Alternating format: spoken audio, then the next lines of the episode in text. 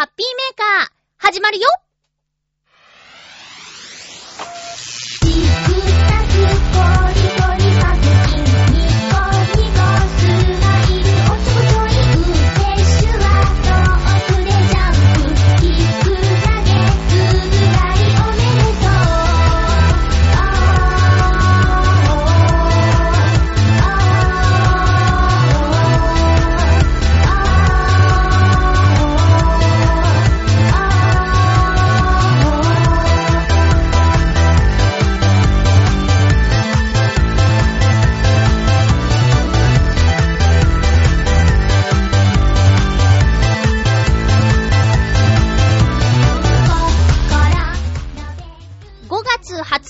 ゆちょのハッピーメーカー。この番組は、ハッピーな時間を一緒に過ごしましょうというコンセプトのもと、ちょわへよ .com のサポートでお届けしております。今回も収録は、日曜日の午後にしています。月曜日に収録することが結構あるんですけど、まあ、たまたま最近連続で、月曜日にナレーションの仕事がね、入るようになっちゃって、あの、予定通り、告知通り日曜日の収録になっています。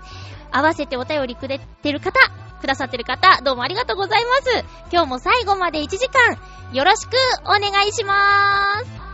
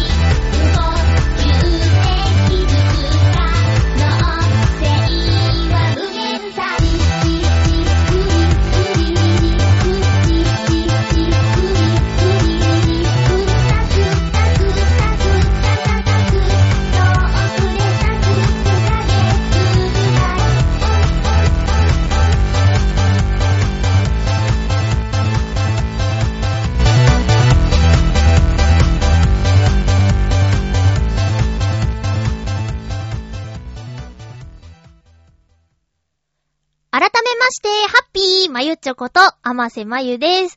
いや、また収録前にですね、ちょっとこう、声を出そう、声出しをしようと思って、歌ってたんですよ、防音室で。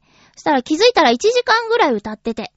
あのー、YouTube にね、カラオケ画像っていうのがあってね、えー歌抜きの、ほんとカラオケの画面のように歌詞が出てくるやつあるんですよ。で、まあ、ね、メジャーどころなら大体あるみたいな感じで、で、一曲歌ったら関連動画で横でね、出てくるの、知ってる曲が出てきて、あ、これも歌っちゃおう。これも歌っちゃおうってやってたら、1時間経過してましたね。あの、とりあえずミキサーとかがあるので、うーん、そのなんていうの？ヘッドフォンから音が出るように、その YouTube の動画をつなぎ、そしてマイクを入れ、で、エコーもちょっとかけられるので、かけて歌ってたら気持ちよくってね。で、防音室だからさ、熱唱しちゃうわけですよ。もういっぱい歌っちゃいました。なんかカラオケ行ってきたぐらいの感じで。で、セーブもしないから、わーって歌ってるんで、若干、ちょっとの声出しのつもりがめちゃめちゃ声出ししちゃったぐらいの感じになっちゃってますけど、出ないよりいいよね。まあ、オープニングから若干噛みましたけども、えー今日もそんな感じでハッピーメーカーやっていきたいと思います。えー来週の収録の曜日がね、えー月曜日だったらお誕生日当日になるんですけど、おそらく来週もお誕生日当日なんでね、なんかどっか行きたいじゃないですか。だからおそらく収録は日曜日になると思います。ただ配信が27日ということなので、34歳のまゆっちょのハッピーメーカーは、えー今日、今回が最後みたいな感じになりますね。えー何が変わるってわけでもないんですけども、えー一週間で、あと一週間で年が増えるのかって、なんとなくね、思います。普段ね、実感してるわけじゃないけど、やっぱちょっと数字見るとビビりますよね。ここ何年かそういう話をずっとしているような気がするんですけど、こないだね、会社のお友達に、お友達って言っても、今31人の男の子なんですけど、あの、もうすぐ誕生日なんだって言ったら、あ次35でしたっけって覚えててくれてたの。で、あ、そうだよ、よく覚えてるねって言ったらね、死者購入したら四十ですねって言われて、え、えー、って、四十か。まあ、確かにそうなんだけど、35歳を死者購入したらさ、あまりよろしくないよね。びっくりしますよね。まあ、いいんですけどね。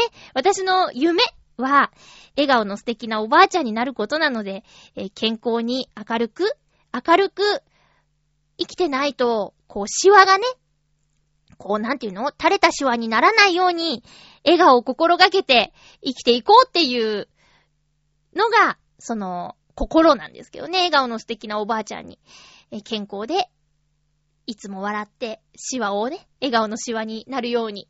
これ、北へのね、13話笑顔の素敵な、あ、これはどっちで言ったんだっけ ?7 話の予告編だっけ？まあ、とにかく予告編でフリートークしてくださいっていう中で、じゃあ夢を言いますって言って、それをね、使ったんですけど、だから見てくれてる方も何人かいるかもしれませんね。予告ね。で、なんか最近ツイッターで、あの、日本の子供に夢を聞いた場合と、欧米の子供に夢を聞いた場合では、返ってくる回答が違うっっていう内容だったんですよ。で、日本の子供に夢を聞いた場合、例えば、おまわりさんになりたいとか、ケーキ屋さんになりたいとか、職業を答える子が多いんだって。だけど、まあ、欧米だと、そうじゃなくて、お父さんみたいになりたいとか、その、なんだろうな、例えばそう、おばあちゃんみたいになりたいみたいな。私のその夢は、欧米の子供の感覚の発言だったんだなとかって、ちょっと思ったりしてね。うん。まあ、皆さんは子供の頃の夢とか何でした？私も小学生の高学年からはもうずっと声優さんになりたいと思って生きてきましたけどね。今本当に、本当にその、どんな風になりたい職業じゃないなって今思ってるんですよ。ナレーターさんになりたいとか、もうあんまり、なんだろうな、ナレーターもやりたいみたいな感じ歌も歌いたい、ナレーターもやりたい。けど、最終的には、笑顔の素敵なおばあちゃんになりたいっていうのが今ほんと素直な、そういう気持ちですね。もう、なんだろう、気をつけないと、顔がね、真顔になっちゃうんで。だから意識して、笑顔を心がけていきたいなと思います。よくね、こう、鏡だって言うじゃないですか。相手との、なんていうの？関わり？対人、対人の、なんだろう、人との関わり方って、相手の表情が曇ってる時は、大概自分も笑顔じゃないぞ、みたいなこととかってなんかで聞いたことあるんですよね。だからまあ、なるべく、うーん、笑顔を心がけて、え、相手がいくらブスッとしてても、そっちに引っ張られないように、もうあえて元気に行く、みたいなね。まあ、例えばそれが職場だったら、職場以外で会うことはないだろうとかね。で、職場でいい関係が築けたら、じゃあご飯でも行きますかとかってなるだろうけど、大概そうはならないから、まあ、勤務時間内だけでも、えー、こちらとしては、笑顔で接することができた方が大人だなって。それはその方が大人だ。それができない人は子供だなと。まだまだ青いなと。青い大人の年齢の人が結構いますけども、そうじゃなく自分は生きたいなと思っているんですけどね。まあ、ただ私は、正面からしか行けないっていうのが今のね、悩みどころですけど、もうちょっと斜めからとか、あと、うーん、信用しすぎないこととか、なんかいろいろと足りないことが多いみたいですって、あの、何の話してんだって感じになってきましたね。あのね、そうなんですよ。ちょっと今、いろいろとね、立場が変われば悩みも増えて、えー、これからどうしていこうかなーなんて思ってるんですけども、悩み事は行ったり来たりですよ。そうですね。やめた方がいいんじゃないかとか、いや、頑張って続けた方がいいんじゃないかとか、日々変わりますね。両方、それぞれの道があると思うんで。うん、頑張ったら頑張って得るものはあると思うし、えー、それ、その道を選ばず、そうじゃない別のところで、その頑張りを使ったら、また別の道があるし、みたいな感じで、もうほんと悩んでるんだよね。決めたと思ったらまた悩んで、また決めたと思ったらまたこっちに引きずられてとか、自分ってのがないんだな、私な。人の意見に結構左右されたりします。うん。よく言えば、あ、なんだろう。よくも言えないのか。よくも言えないのかな。うーん、柔軟？いや、違う。優柔不断？うーん、悪く言ってんじゃんね。まあ、とにかくそんな感じなんですよ。いや、ほんとね、皆さんは、もっと早くにね、そういう悩みを超えているんだと思います。仕事場とか、立場もう34、5になったら、もしかしたらさ、えー、課長とかね、そういう人もいるかもしれないじゃん。チームのリーダーとかね、そういう人もいるかもしれませんよね。もしかしたら店長とかさ、店長だったらもっと若くているかもしれないよね。もう、社長とか、何かの代表みたいな人も、リスナーさんの中にはいるかもしれませんね。あとは何かその、うーん、あるもののトップとかね。会社のとかじゃなくて、うん、ドラマだったら、プロデューサーとか。ね、そういう人もいるかもしれないよね。まあだからね、私のそういう悩みは本当に遅かったよね。ただまあ今、そういうことを経験できて、得るものはいっぱいあるのでよかったかなとは思ってるんですけど、まあ、ぶっちゃけしんどいよね。今まで考えてなかったことだからね。いや、好き勝手やってました、本当に。好きな仕事して、好きなように、なんだろう、動いて、勝手なこと言って、みたいな感じでやってきたからさ。まあ、今になって、ようやく、うーん、大変さがわかるっていうかね。なんだこれ愚痴ってんのかないや、すいません、本当に。今日はね、ハッピーメーカーに、うーん、多分、初めましての方からメールいただいてて。なのに冒頭からこんな話してね。すいません。えー、多分初めてだと思うんだけど、名前を変えて改めてなのかな？まあ、初めましてとか書いてなかったんですけど、後であの、テーマトークの時にご紹介しますね。そうそう、昨日の夜、えっ、ー、と、土曜日の夜、漫画みたいなことがありましたよ。あのね、久しぶりにお酒を飲みに行ったの。会社の上司の方が付き合ってくれて、まあ、いろいろあったからね。またそっちの話になっちゃってますけども。あの、そう、ちょっとまあ話に付き合ってくれるっていうんで行ってきたんですけど、いやね、飲みすぎちゃって。まあ、飲みすぎちゃってって言ってもカルピスサワー2杯。えっ、ー、とね、1杯とちょっといったところで、させんつって、いっぱいなんか縦に首を振ってたの。はい。はい。そうですね。はい。うーんって。そしたらなんかシェイクされたのかフラフラになって、で、お水をもらってくれたんで、お水くださいって。で、あ、すいません、ありがとうございます。お水いただきますって言って、もうごくごくってやったら、水割りだったの。そんなこと漫画みたいでしょ？普通じゃないよね。で、うわーっつって、あっ、あっ、あっつーってなったら、え、なになにっつって。これお酒ですよ。お酒ですって、なんかそんなことがありました。で、その後ちょっとよく覚えてないんですけど、なんかまあだから、二日酔いはしてないけど、そんなことがありました。お水だと思ってグビグビって言ったらお酒だった。よくあることなのかな？たまにさ、飲みすぎてて、でもまだウーロンハイとかって言う人に、お店の人に、あ、ウーロン茶でって言って、アルコール抜きで、はい、ウーロンハイって渡すことはあるけど、逆ってなかなかなくないですか？ねえ、もうびっくりしましたよ、もう、ほんとに。で、美味しくもないし、焼酎とかなんだろう。水割りって焼酎だよね。なんか別に美味しい味じゃないなと思って、うめーって。そんなことありました。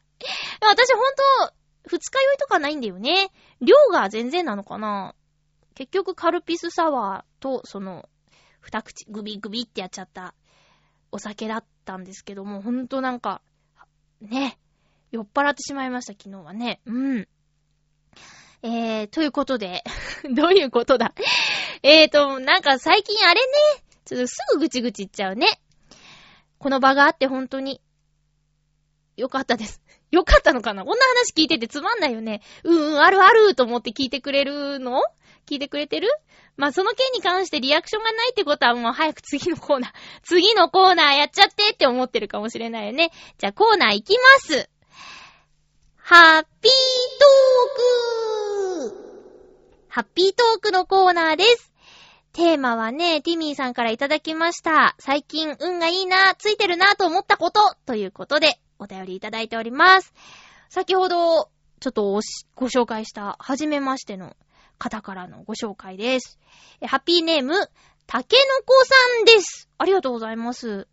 えー、ね、住んでるところとか、書いてくださって。あの、最近紹介しているメールアドレス宛てにいただいたんですけど、えー、メールフォームに書くような年齢、性別、都道府県とかまで書いてくれてて、まあちょっとこれは置いとこうね。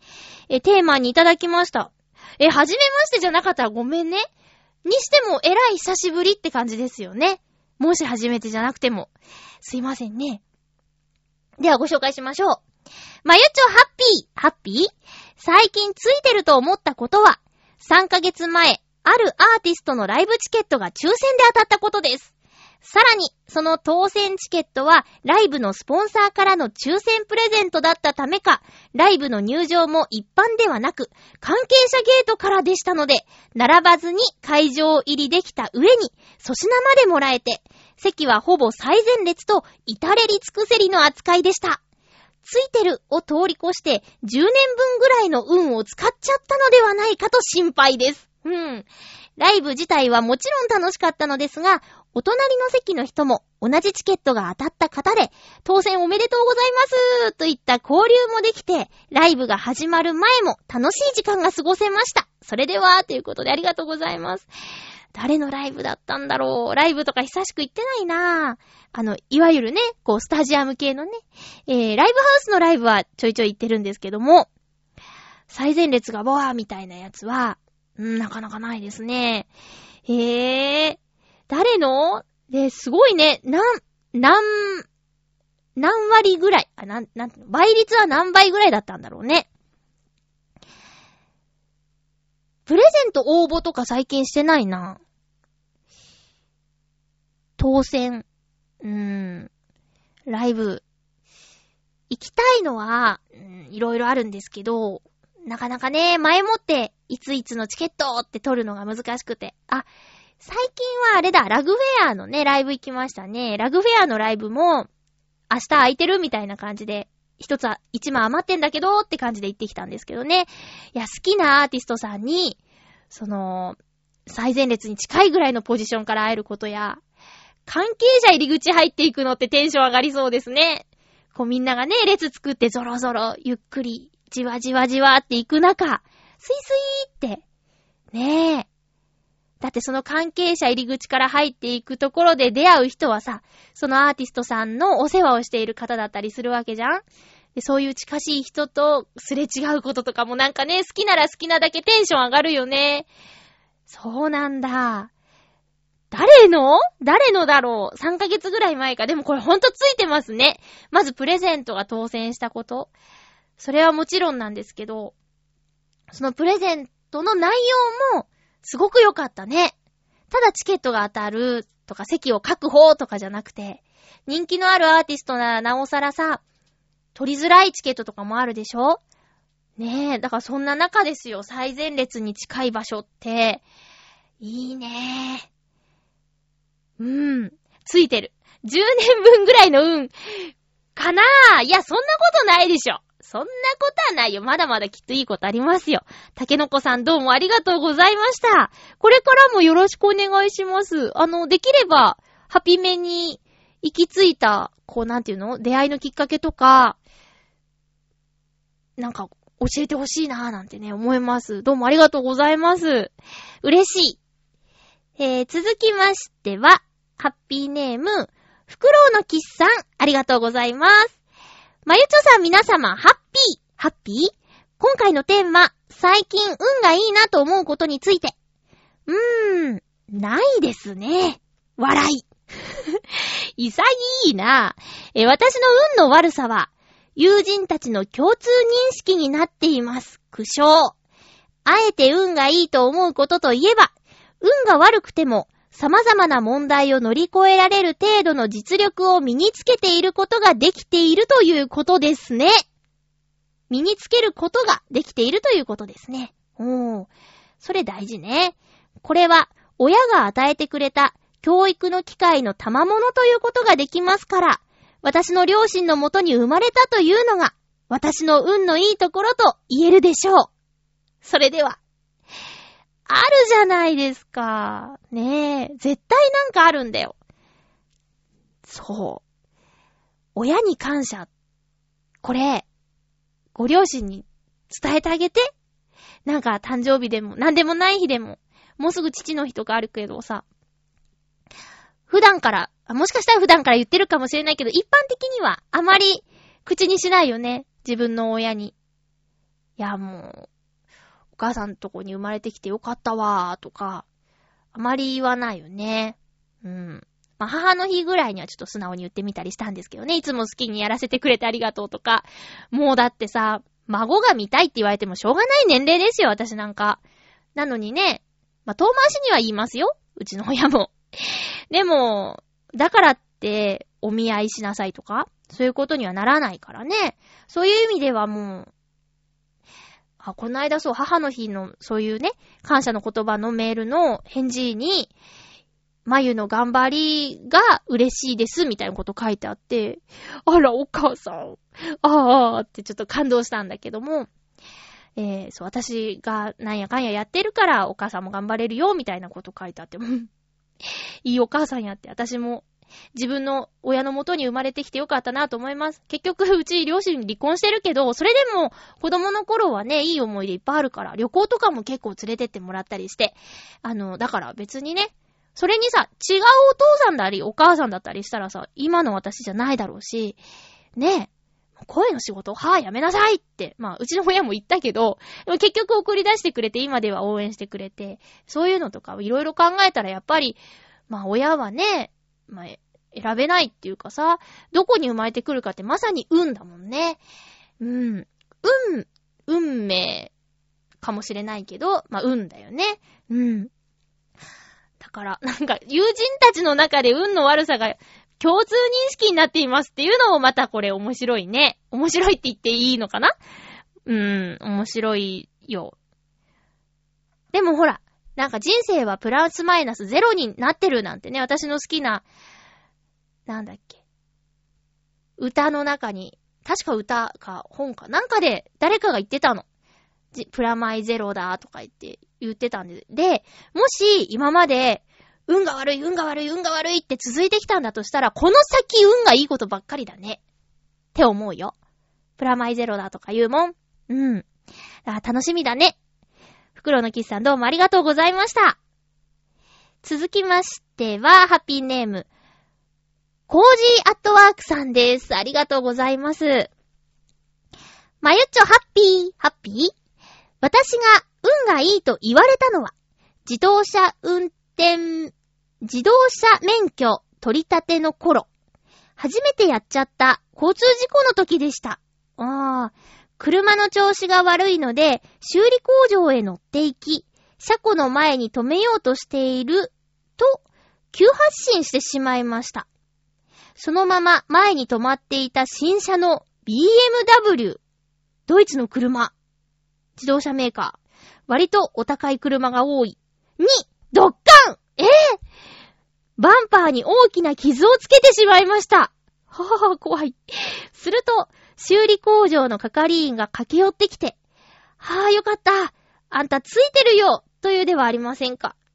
事故して運がいいとは？と思っていると、前の車はろくでもないドラ息子の車だから、バンパー交換しちゃえば問題ないよ。もし、後ろのロールスロイスだったら、ピー組の、ピーの車だから、お互い大変なことになるところだったというところだったのです。おー。おー。おー、なんか過去注意で書いてあるけど、怖い人の車だったんだって。えー、幸い修理は保険で済んだので一安心。しかし、それ以来、二輪以外乗りたくなくなってしまった私でした。あれ？全然ハッピーなことじゃないような。では。ありがとうございます。車か、まあ、ねえ、あの、なんで走ってる車にボーンってぶつかったりして怪我がなくてよかったし、あと本当にね、一個違えばみたいな話ですよね。では何この修理工場？なんでこんないい車ばっかり止まってんの？いやー、腕がいいのかな？信頼されてるんだろうね。BMW にロールスロイス。いいー、だって私だってさ、名前ぐらい知ってる車ですよ。疎いですけど。そうか。まあ、私もね、運転免許は教習所に通って取りましたけど、乗ってないからね、なんとも言えない。あのー、ね、上京するのに免許いらないでしょうって、親には言ったんですけど、いやって、身分証明書になるから、この高校のね、3年生の春休みぐらいしか、時間がたっぷり取れないでしょっていうことで、取りに行ったんですけど、取りに行ったんですけど、自分でやってて、その、教習所の外でやるね、一般道路の講習とか受けてて、こりゃあ、私は乗らない方がええなーって自分で思ったからさ。それにまあね、こっちじゃ乗る機会が本当にないというかまあ、乗ってきた方が駐車場探しとかめんどくさいとかね。大体だって、大体渋滞してますもん。あの、浦安での柳通り沿いで言えば、えー、上新電気っていうアウトレットのね、えー、電気屋さんがあるんですよ。こう、広告とか出してさ、限定5台とかですごく安くテレビを売ったりだとかするところなんですけど、そこの渋滞で、そのお隣の業務スーパー、ここもね、お安くビールとか箱で買えちゃうような冷凍食品とか、あと、それ以外にも調味料とかね、お安く買える場所があるんですけど、そこも渋滞でしょ？あと、お寿司屋さん渋滞してるでしょ？なんやかんや渋滞してる通りなんですよね。で、そうじゃなくても、前浜、イクスピアリの駐車場渋滞とか、ディズニーランド、ディズニーシーの渋滞とかね、いろいろあるんでね、それがもう電車バス、バスは渋滞巻き込まれちゃうけど、電車で行けばさ、時間通りに着くわけで。だから、まあね、確かに地元岡山、倉敷は、車があった方が断然いいですよ。ただまあ私は上京するって言ってたのに、ねえ、大変だったけど。ただまあ本当にお母さんの言ってた通り、身分証明書としては強いよね。ピッて見せればもう免許一発だもんね。保険証とかだったら何かと合わせてとか。あと重機カードは店員さんが把握してなかったりしてさ、ちょっと、え、こ、これは、みたいになっちゃったりもする人もいるから、免許だったらもう本当にもうピカーってね。しかも私ゴールドだから。ゴールド3回目しちゃったよ。うん。だから、そんな感じでね、事故の経験もないんですけど、私の友人も免許取り立ての頃、女の子だったんだけど、えっ、ー、と、前進しようと思ったらバックに入ったまんまで、バック自分の車とその、まあ、お店の壁がぶつかっちゃって、壁は大丈夫だったけど、みたいな事故をね、した子がいるけど、まあ、コージアトワークさんも、その、彼女も、怪我がなくてよかったよね。うん。相手の人も怪我がなくてよかったよね。ええー、いやいや、私もう無理だ運転とかできないよ多分ね、免許持ってる人用の教習を受けるか、もう一からやるしかないよね。いやいやいや、難しい。二輪もさ、スピード、どうなんですか？あのスピードで生身で投げ出されたりしたらとかさ、思ったら怖くない？何もかも怖いです。ただ私、自転車でスピード出すの好きだったな、高校生の頃。あの、昇進町ってとこに住んでたんですけど、昇進町は坂の上にあってね、丘の上か。丘の上にあって、なだらかな坂と急な坂があって、急な坂を、こう、ペダルから足離して、へーいって。私、魔女の宅急便好きだったから、飛んでるってこんな感じかなっって思ったりして、バカでしょ？でね、わーって降りたりしてた。あれね、危なかったね。今思えば。転んだら大惨事です。そういえば私大怪我ってしたことなくて、骨折とかも、松葉杖とか、あれなんて言うの？三角筋三角筋じゃないか。あれなんて言うんだろうね。腕をこう、つるやつとかやったことない。ギプスもないですね。ただまあ、バスケットボールでこう指をね、指の骨が欠けたっていうのはあるけど、あれも骨折って言うんだって。それはあるけど、そうじゃない大きな怪我をしたことがないから、対応できるか不安。痛い痛い痛い痛い痛いって言っちゃいそう。わー痛いよーって泣いちゃうかも。なんかあったらね。うん。えっ、ー、と、どうもありがとうございます。怪我がなくて何よりです。ついてましたね。そう、ついてる話してたんだよ。ついてましたね。うん。続きまして、えー、テーマをくれた、ハッピーネームティミーさんです。ありがとうございます。最近ついてると思ったこと、お、まゆっちょさん、皆さん、ハッピー、ハッピー？先日、アイコライブの、あのアイコさんね、アイコライブのファンクラブ枠、先行発売分の抽選がありました。ん、竹の子さんも音楽の話だった。第3希望まで出せるのですが、ファンクラブに入っていてもなかなか抽選当たらない中、6月24日の横須賀芸術劇場のライブチケットが当たりました。うん。僕の愛子友達は第3希望まで全部外れてしまったみたいなので、申し訳ない気持ちもありますが、今から楽しみです。よかったね。そんなに人気なんだ。うーん。えっと、どこまで読んだっけ？あ、途中で外しちゃった。ごめんなさい。ちょっと待ってよ。えーと、そして、風邪もひかず健康で楽しく仕事ができて、悩んだり落ち込んだりする時があっても、それを支えてくれる友人がいます。だから、いつもなんだか絶好調についてるなーって思ってます。おーほー、いいね。あとは恋愛だけですかね。恋愛に関しては、運だけじゃどうしようもないので、いいご縁が欲しいです。苦笑。ティミーさんどうもありがとうございます。えー、ライブのチケットは、確かに、そのもう、ファンクラブでも取るの難しいんだったら、一般ではどうなっちゃうの？これ。ねえ。人気があるんだから、なんていうのかな、公演回数増やすとか。か第三、ファンクラブ入ってて第三希望まで外れちゃうっていうのは、かなりショックだね。そういうもんだって皆さん分かって応援してるのかな？なんか、ね、もうさ、ファンクラブの人は、どっかしら全部いけるようにしてあげてほしいなってちょっと外野からすいませんが思ってしまいました。ねそういうもんなのかな？えーっと、風邪もひかず健康で、あ、ここ好きだななんか、楽しく仕事ができて、友達がいて、って、いつもついてると思ってます。うん。私も、そうかも。なんか、悩むことあるけど、人に恵まれてる、なーって。うん、思う。そうだね。ついてると思って、まあ、いわゆるポジティブに考えて。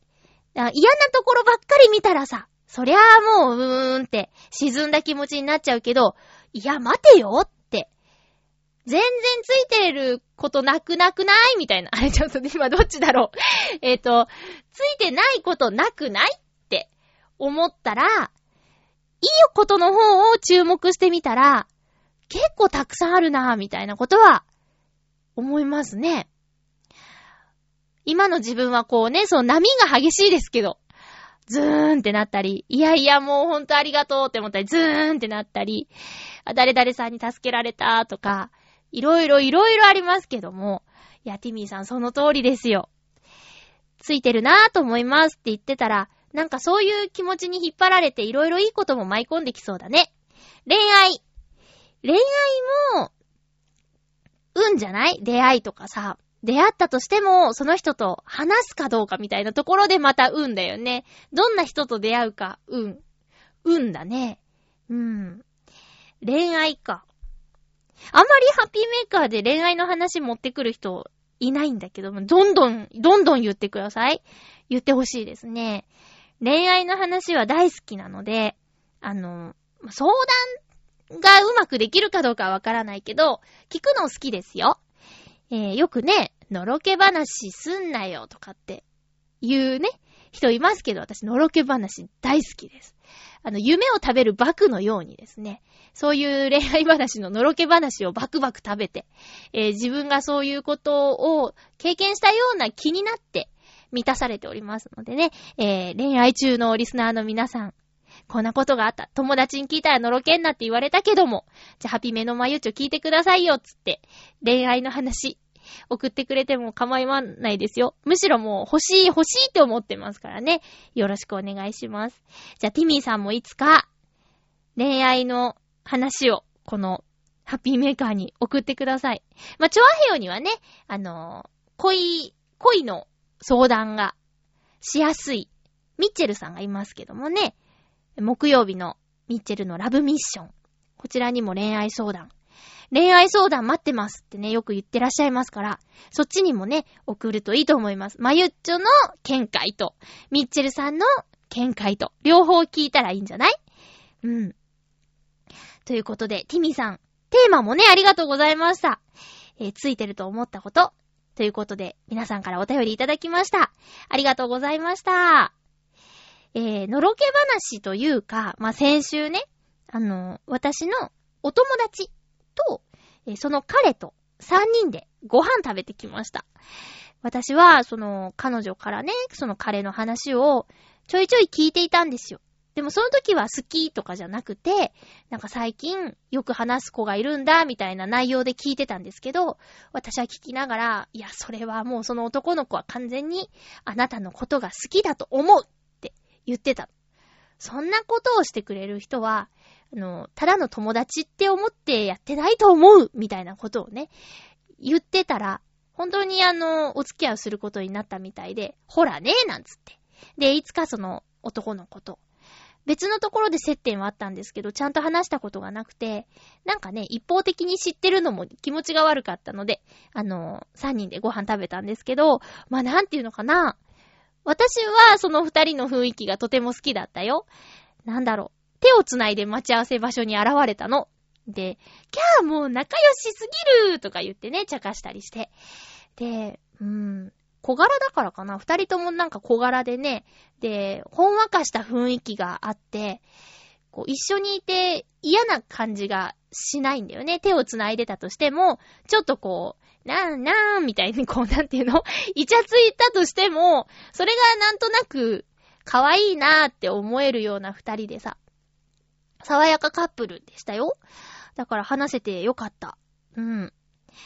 えー、そういうランチがありましたけども、なんか最近私食欲なくて、その日もね、こう、おすすめのお店に、私のね、おすすめのお店にお連れしたんだけど、私が食べられなくて、なんかもたもたしちゃって、大好きなのに、なんか、悪いことしちゃったなぁと思ってペース乱しちゃってさ。そう、なんかね、食欲、食欲はあるの。お腹すく感じはあるし、なんか食べたいなって思うんだけど、結局食べられないみたいなね。これさ、夏に向けて、スリム化計画に一役買うんじゃないかしらと、若干期待しているんですけども。ね。ただまあ、栄養のあるものは選んで食べるようにしてる。あまり量いけないからさ、えー、ヨーグルトとか、そういう固形物じゃないものはいけるから、そういうので、なんとか補っていこうと思うんですけどね。うん。みんなもね、あの、もし、食欲がないとか、食べる時間がないって言った時には、そういうちょっとでも栄養があるものを選んで、口にするようにしようね。私も気をつけるよ。ふらふらして倒れたらしょうがないもんね。一番恥ずかしいよね。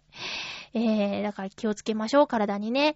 だんだん暑くなったりしてますからね。もう、夜勤の仕事だけど私、だんだん汗を書くようになってきてね。もう、この時期からこんなに暑いのかって思ったら、夏を耐えられるかしらと、今から不安になっちゃいます。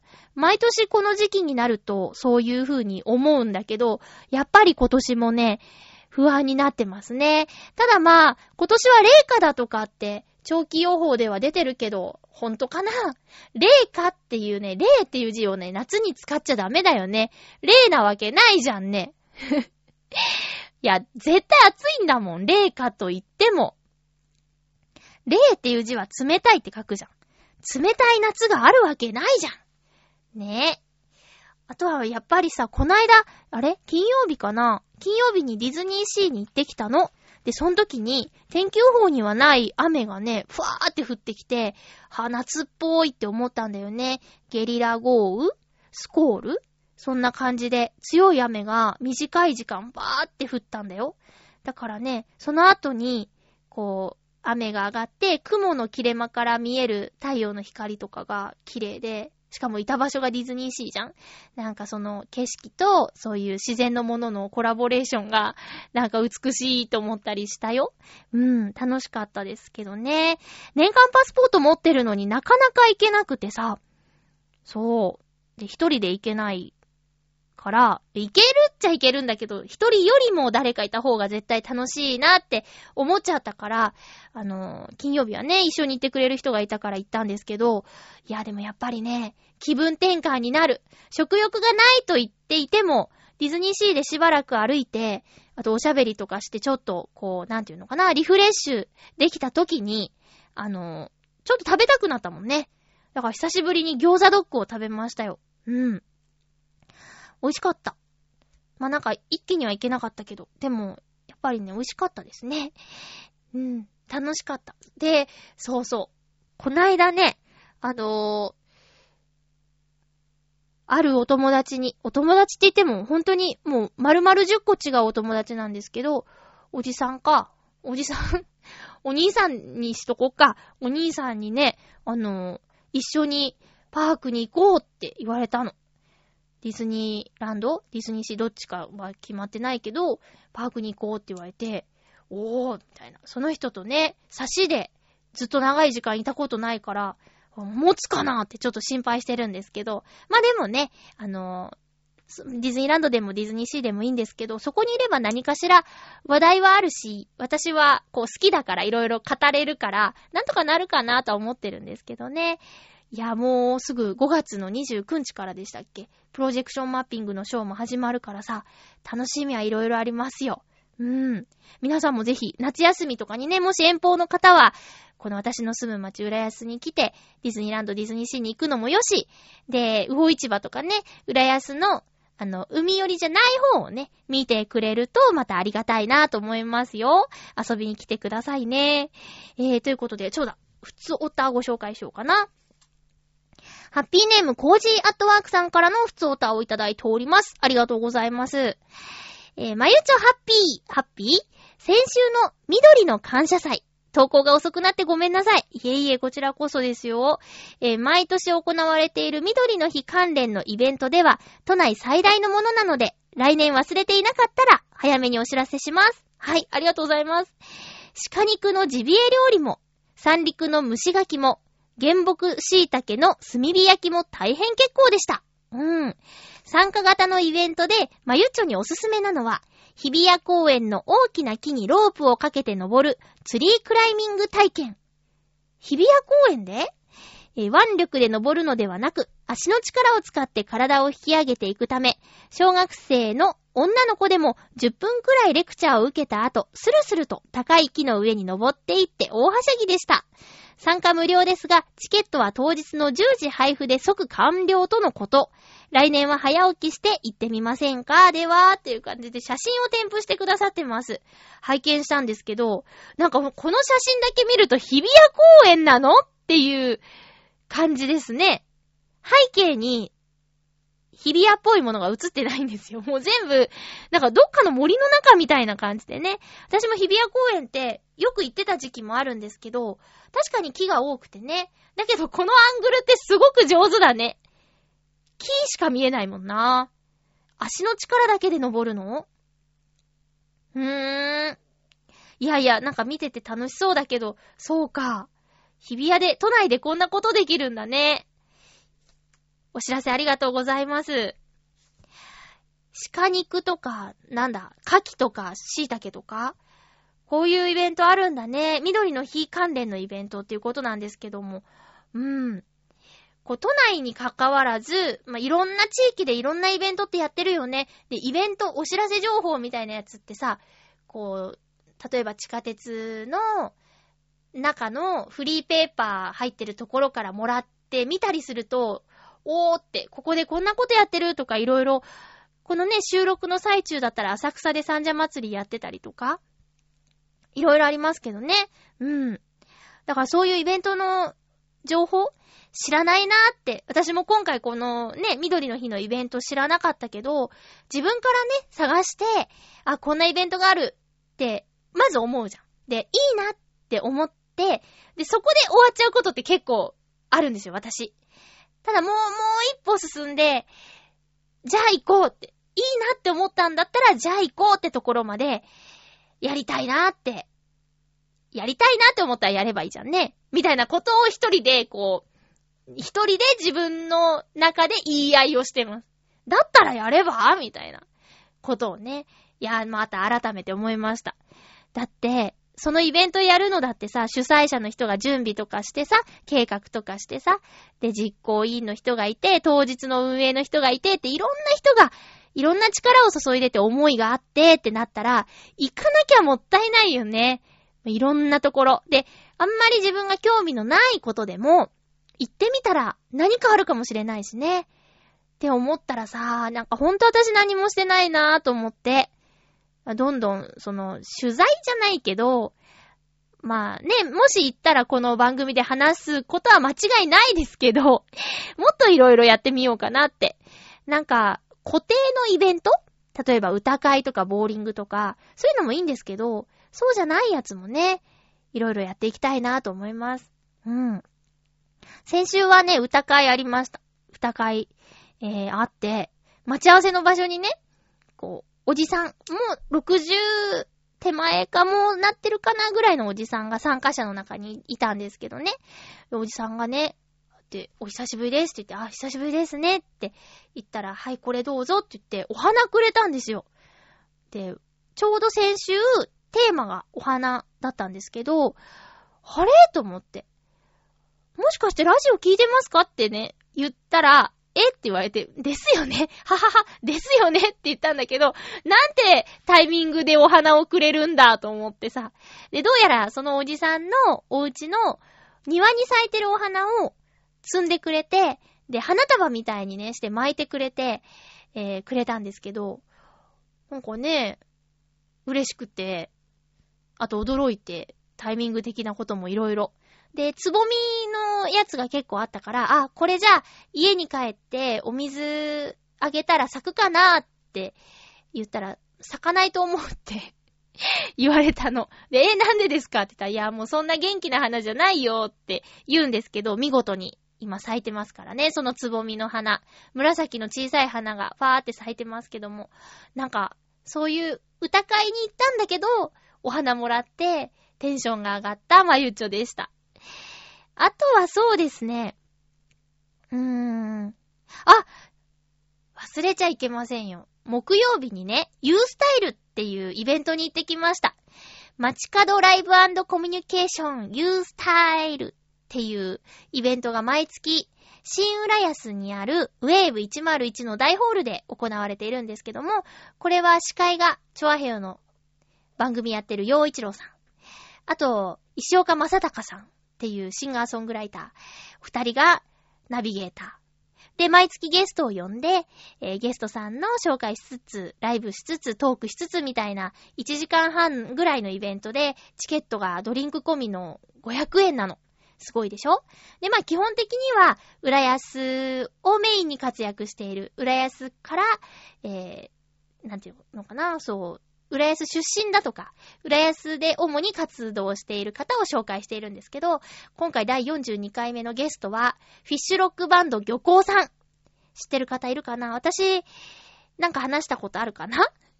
えっと、浦安魚市場っていう市場があるんですよ、浦安には。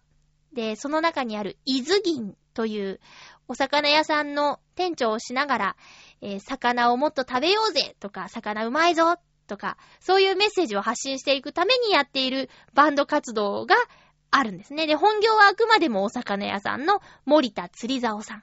フィッシュブロックバンド漁港では船長って呼ばれてますけどもね、えー、船長と新海光一さんっていう髪がすごく長くって、目の周り黒く塗ってて、まあ、ある種異様な雰囲気を持った方なんですけど、その二人が、えー、漁港のメンバーです。で、このね、新海さんの本職はスポーツ用品店っていうことなんですけど、本当かな？まそんな二人がやってるバンドなんですけど、この彼ら、42回目にして、満を持して登場っていう感じですよね。え、だってもう浦安では一番有名なバンドだからね。え、都内のライブハウスとかでもやってますからね。で、何がすごいってね。まあ、歌う曲、持ち歌のほとんどが魚の名前がついた曲。あとは、マグロヘッド解体っていうのをね、ライブの最中にやっちゃうっていうね。マグロヘッドって、ね、まあ、大きなマグロをね、裁くことももちろん森田さんできるだろうけど、ライブハウスにさ、持ち込んだりとかさ、あと、多分人手がいるだろうし、対バンとかなると持ち時間もあるからね。なかなかその全体はできないんじゃないかな。マグロヘッドの解体を今回もやってました。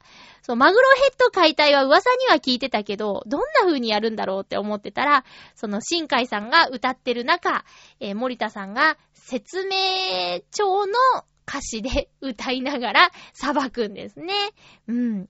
で、あの、森田釣り竿さん、新海光一さん、二人とも出演している、あなたの白子に戻りガツオっていう映画があるんですけど、それの主題歌になっている、カツオ出世街道っていう歌もね、今回聞けて、えー、か、カツオ叩きっていうコールを会場から一緒にやりました。てめえら、声が小せぞとか、なんか、荒くれた MC をするんですよ。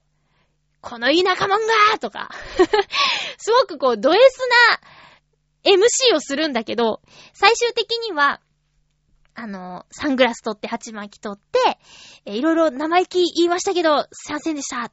魚、食べてくださいって言って終わるっていう人の良さが最後出ちゃうみたいなね。そういうところも魅力の一つなんですよね。あの、YouTube とかにも、あの、公式の動画とかも何個かあったので、えー、興味のある方は見てみてください。フィッシュロックバンド漁港。興味を持たれた方は、えー、さらに伊豆銀へ行って、森田釣り竿さんから美味しいお魚を聞いて、え、魚を買ってください。いっぱい食べてくださいね、魚。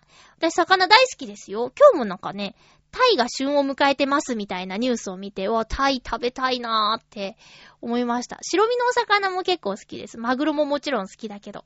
うん。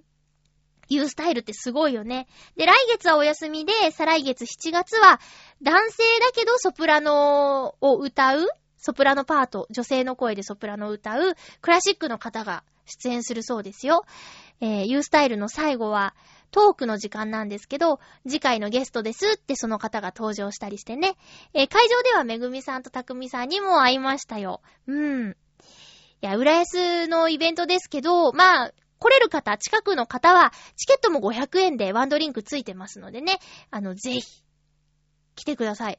いつもだいたい木曜日、第3木曜日とかが多いかな。うん。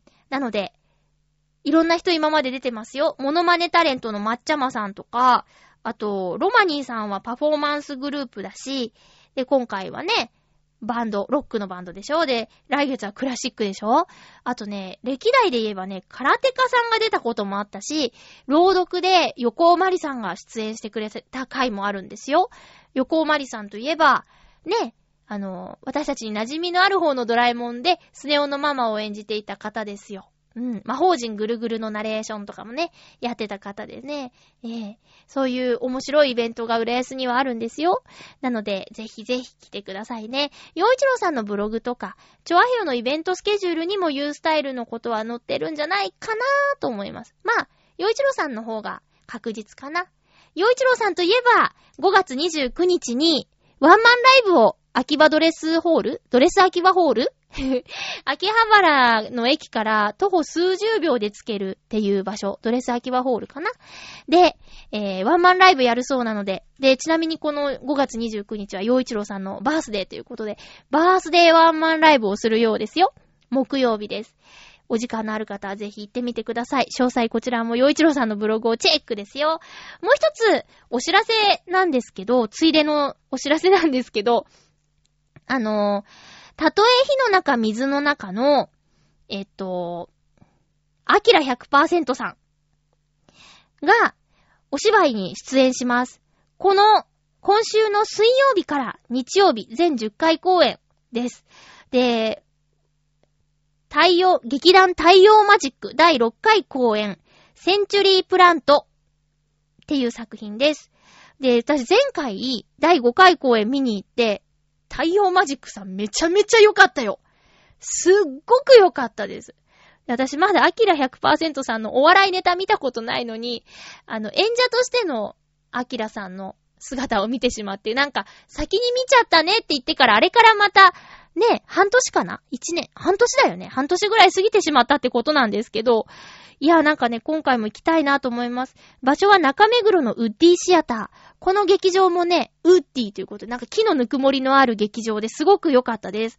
21日から5月25日までの公演です。太陽マジックのホームページで詳細見てみてください。アキラ100%さんも見られるし、この太陽マジックさんのお芝居が素晴らしいので、ぜひぜひおすすめです。じゃあもう一個紹介しようかな。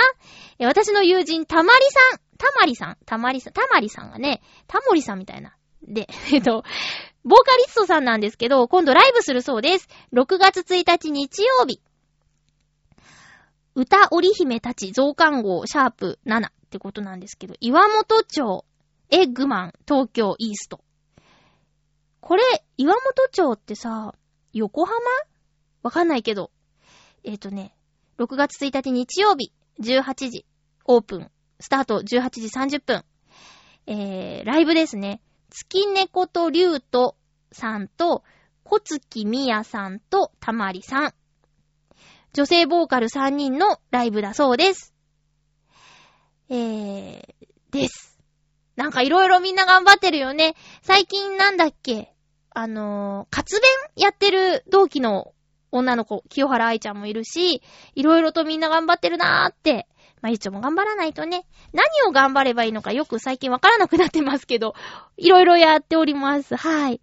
えー、次回の予告ですが、5月27日の放送は、えー、5月25日日曜日に収録する予定です。おそらく予定通り5月25日の収録になると思います。テーマは、もう、コージアットワークさんからのアドバイスで、あなたがハッピーになる〇〇シリーズでいきたいと思いますが、あなたがハッピーになるお誕生日の過ごし方。ちょっと私の5月26日のバースデーにもちょっとかけてしまいましたけども、あなたがハッピーになるお誕生日の過ごし方というテーマでいきたいと思います。人によっては、誕生日が嬉しくないとか、ね、あの、おめでとうって言われても、何がめでたいんだみたいな風にね、思う人もいるかもしれないけど、じゃあ、あなたが、あの、ハッピーになれる誕生日の過ごし方ってどんな過ごし方ですかっていうことで、えー、お便りお待ちしております。その他、普通歌とか、おすすめ、ハッピーレコメンドのコーナーにもお待ちしております。私はこの週末、閉店の赤歴、あ、なんだっけ、晴天の霹靂は、今すごいこと言ったな。えっ、ー、と、晴天の霹靂閉店の、あれ？晴天の霹靂を、なんとしてもこの週末行きたいなと思っています。大泉洋さん、柴咲コウさん、劇団ひとりさんの出演する映画。監督は劇団ひとりさんなんですけど、これをね、見に行きたいなと。最近その、PR で、いっぱい大泉洋さんがテレビに出てて、もうハードディスクパンパンです。スマスマに出てた大泉さん面白かったなぁ。ということで、お送りしてきましたハッピーメーカー、そろそろお別れのお時間です。お相手は、まゆちょこと、あませまゆでした。また来週ハッピーな時間を一緒に過ごしましょうありがとねハッピー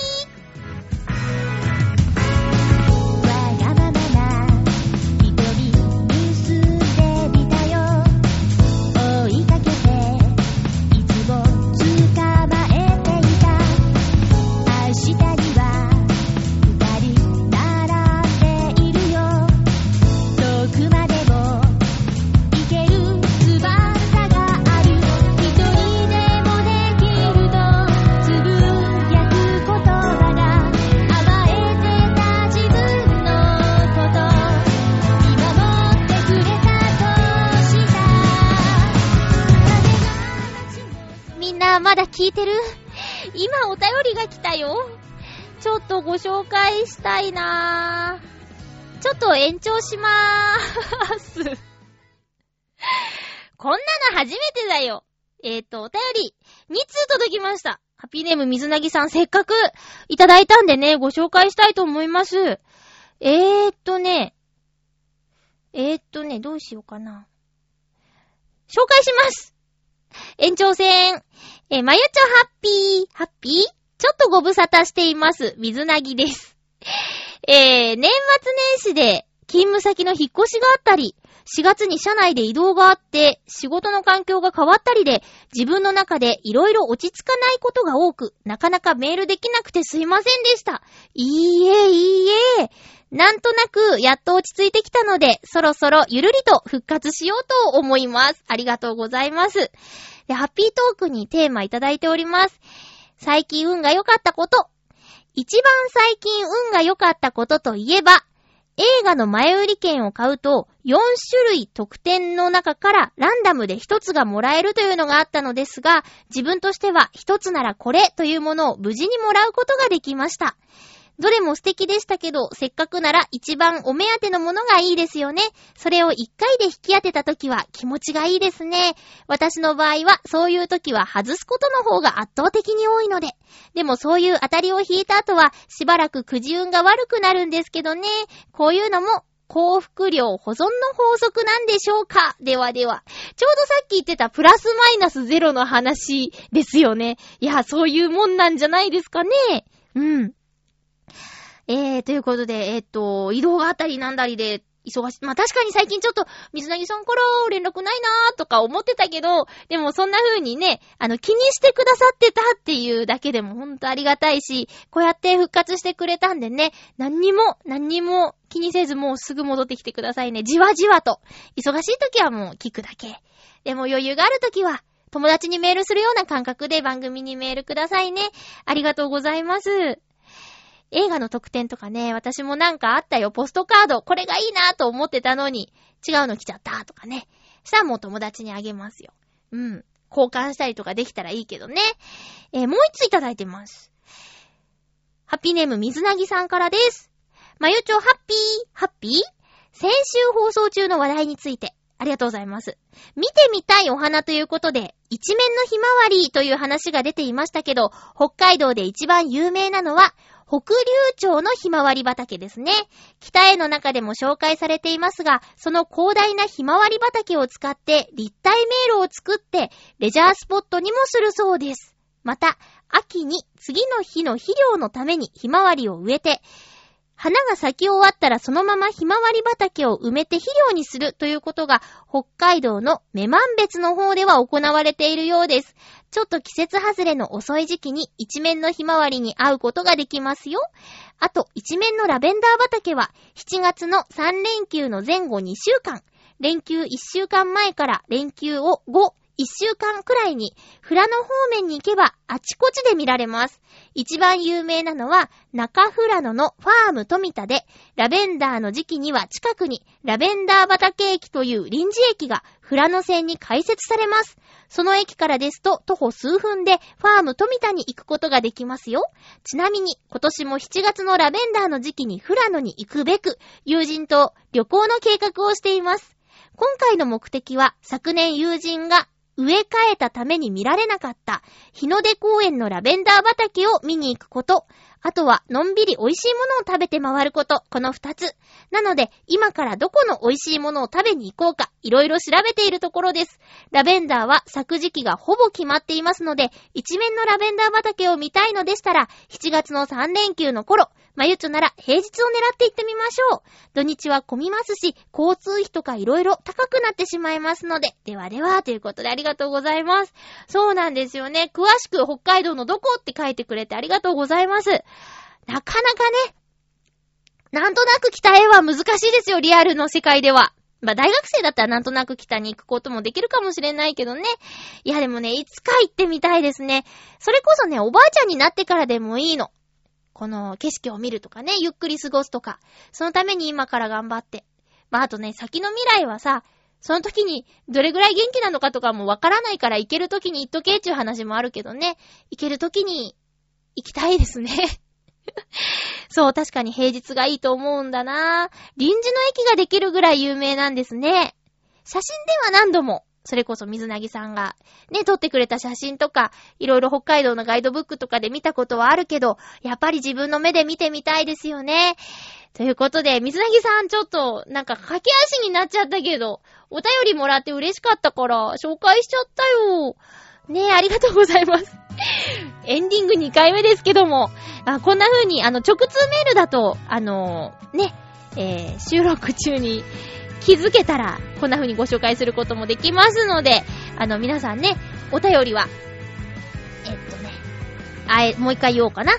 お便りは、はぴめ .mail アットマーク gmail.com はぴめは hapime.mail mail アットマーク gmail.com までよろしくお願いいたします。改めまして、お相手は、まゆちょこと、あませまゆでした。また来週、ハッピーな時間を一緒に過ごしましょうハッピーハッピー